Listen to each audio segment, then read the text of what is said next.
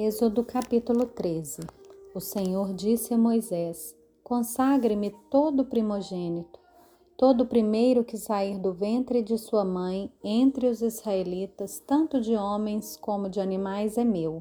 Moisés disse ao povo: Lembrem-se deste dia, o dia em que vocês saíram do Egito, da casa da servidão, pois com mão forte o Senhor os tirou de lá Portanto, não comam pão feito com fermento. Hoje, mês de Abib, vocês estão saindo do Egito.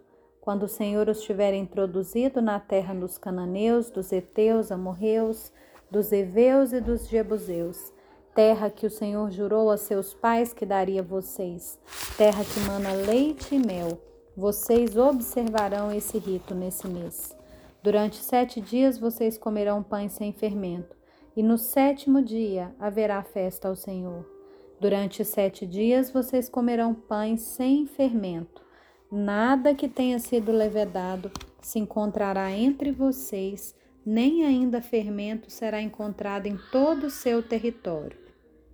Naquele mesmo dia vocês dirão a seus filhos: Isso é pelo que o Senhor nos fez quando saímos do Egito, e será como sinal na mão de vocês e por memorial entre os seus olhos, para que a lei do Senhor esteja na sua boca, pois com mão forte o Senhor os tirou do Egito.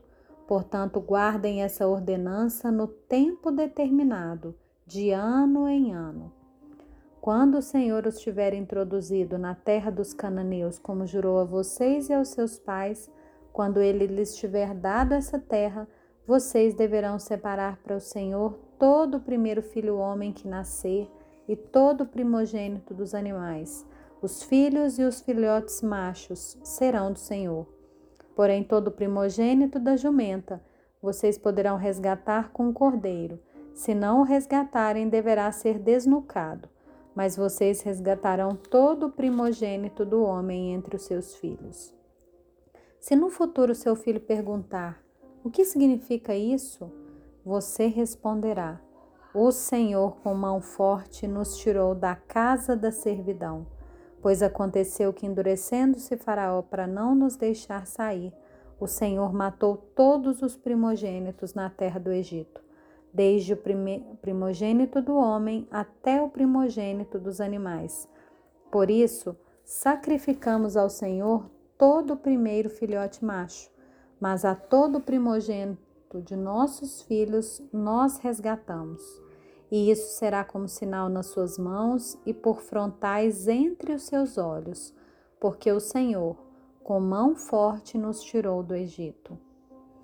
Quando Faraó deixou o povo ir, Deus não os levou pelo caminho da terra dos filisteus, embora fosse mais perto, pois disse: Para não acontecer que, vendo a guerra, o povo se arrependa e queira voltar para o Egito.